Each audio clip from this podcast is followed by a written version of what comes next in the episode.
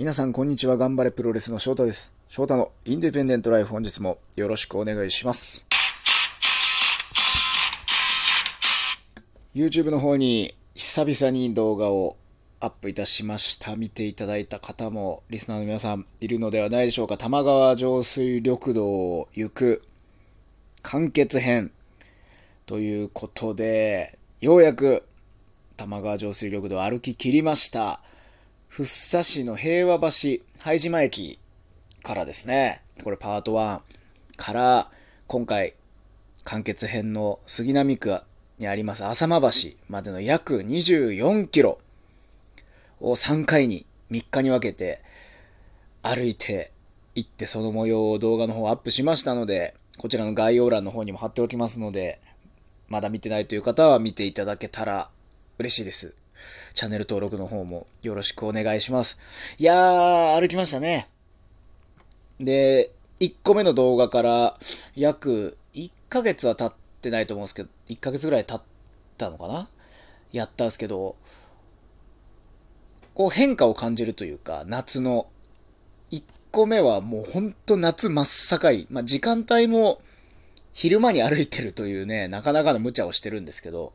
熱中症になりかけながら歩いた真っ昼間の10キロ、1日目歩いて、もう本当に夏全盛と、セミの声とかがガンガンこう真夏を感じさせるんですけど、今回アップした3回目は、歩き始めももう夕方ぐらい涼しくなってから歩くようになって、最終的にゴール着く頃にはもう日も暮れてっていう時間帯だったんですけど、多分1ヶ月前だったらあの時間帯でももうちょっと明るかったと思うんですよね。で、さらに虫の声が、日が暮れてくると、だいぶ、まあ、秋まで、ちょっとやっぱ秋の香りはしましたよね。夏の終わりはもう、もうどんどん、これでもかというぐらい夏の終わりの空気感が、おそらく見ていただいた方も、こう、視覚ではなく聴覚から漂ってきたんじゃないかなと思います。もうね、夏の終わりを感じましたよ、歩いて。今年の夏も去年以上に何もないというか、本当に。まあ、プロレスができてるだけいいんですけど、プロレス以外は外食もお昼ぐらいですか？食べた。ランチはちょっと楽しみで、今日はどこでランチ食べようとかいう楽しみはあるんですけど、まあ夜、もう日が傾いてくるとね、もう今日も終わりか、家でご飯食べて終わりだなというような夏過ごしてたわけなんで、そんな中でこの玉川上水緑道を3日に分けて歩いたというのは、まあ、2021年の、まあ、少ない夏の思い出の中で、いいものとして残っていくんじゃないかなというふうには思っております。ね、本当はまあみんなでワイワイやるような思い出もまあ欲しいところですけども、まああと一人でね、ちょっと遠く海とか島とか行くのも行きたいところですが、まあそうはいかない夏だったんで、はいい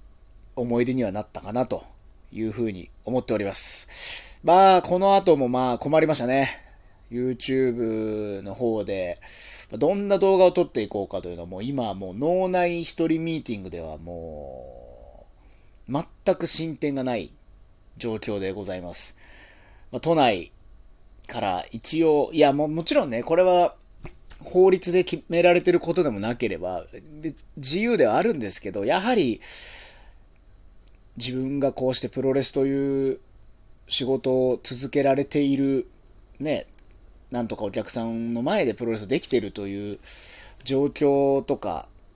このね、今のやっぱ日本、日本に限らずですけど、そういう状況とかを考えて、やはりそういう娯楽でやってるというか、自分自身のその楽しみとしてこうやっていろんなところに足を伸ばして映像で収めるというのをやってるんで、そういう、いうスタンスで臨んでるもので、あんまりこう自分としてはやはり足を伸ばしてっていうのは一人でね、僕言ってるんで、ほとんど誰とも、まあ、会話もすることなくい、いつも一人旅してるんですけど、まあそれでもあんまり僕個人は僕の中のルールとして行かないようにしてるので、都内も行くとこがですね、だいぶもう限られているというか、いや、いっぱいあるんですけど、なんかこう、行ってみようという風になるところがなかなかなくて、僕自身が楽しめないと行く意味はないので、わざわざ動画撮るために行く。まあ、動画を撮るという理由もあるんですけど、あ、行ってみよう、行ったことないしなっていうところが欲しいなというところで悩んではいますね。まあ、もともとこう散歩とか散策とか好きなんで、都内のね、こう主要な観光地って、結構もう行ってるんですよ。普通にプライベートで。だからこう、目新しい部分っていうのが、いろいろネットで探したりとかしながら、まあ、やっておりますが、どっか行けたらいい。まあ、8月中とかにどっか行けたらいいなとは思っておりますので、次回作品もぜひ楽しみにしてください。僕自身は、まあ、やっぱりこう、そういうとこに足を伸ばして、少し、本当にこの物理的な距離なんですよね。自分が普段生活している今のこの家と、まあ、プロレスの会場とかがね、いろいろガンプロをやったりとかで、新宿御苑には DDT の事務所もあって、まあ、ある程度生活圏っていうのは固まってるじゃないですか。皆さんもそうだと思うんですけど、その生活圏から本当に物理的に離れるっていうことが、すごい精神的にリフレッシュ主になるというのは、もうここ、この YouTube 始めてから、なおさら感じるんですよ。それこそ横須賀に行った時とか、香川に行った時とか、本当にこう、心がこう、一旦リセットされるような感覚を味わえるので、まあ、都内とはいえども、少し自分の生活圏から離れることで、リフレッシュっていうものはできるというのをすごく実感していますので、そういう意味でも、まあ、どっか行けたらちょっとカメラを回して皆さんにその僕が見てきた風景をお伝えできればなと思っています。ちょっと引き続き脳内でミーティングを 僕の中の僕が何人かいるんで、それだから、あそこ行こう、ここ行こうとかいろいろ調べてやってみたいなというふうに思っておりますので、あんまり期待せずにお待ちいただけたらなと思います。そう、それで、これね、ちょっと、これどういうことって思ってるのが一個あって、あの、玉川上水緑道編3部作にね、ななってますけども、結果的に。この再生数、まだ、まあ、最、完結編はね、昨日アップしたばっかりなんで、まだまだ少ないですけども、まあ、1回目、2回目とあって、これね、もうすでに香川旅行編を超えてるんですよ。どういうことと思って。みんな玉川上水を歩いてるだけの動画の方が、香川県まで行って、1泊2日旅行してるのより再生されてるんですよ。いやいや、これ何なんだと。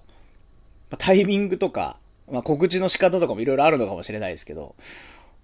なんで玉川上水緑道がこんな再生されてるんだと。これ旅行行く意味ないのかと一瞬ちょっと、なんか、みんな香川もっと見てくれよっていうのはちょっと思っちゃいましたね。香川楽しかったのにあんなに、あっさりこう玉川上水緑道編に抜かれていくという現象が起こってますので、あの、YouTube の方、ちょっとね、下にパッパッと行けば、玉川上水緑道編の前に、香川一泊二日編がありますんで、見たことない人は見ていただけたらなと思います。はい。えー、まあ気長に、皆さんもなかなかこう、過ごしづらい夏を過ごしてるかと思いますが、できる範囲での楽しみを見つけて、あの、いい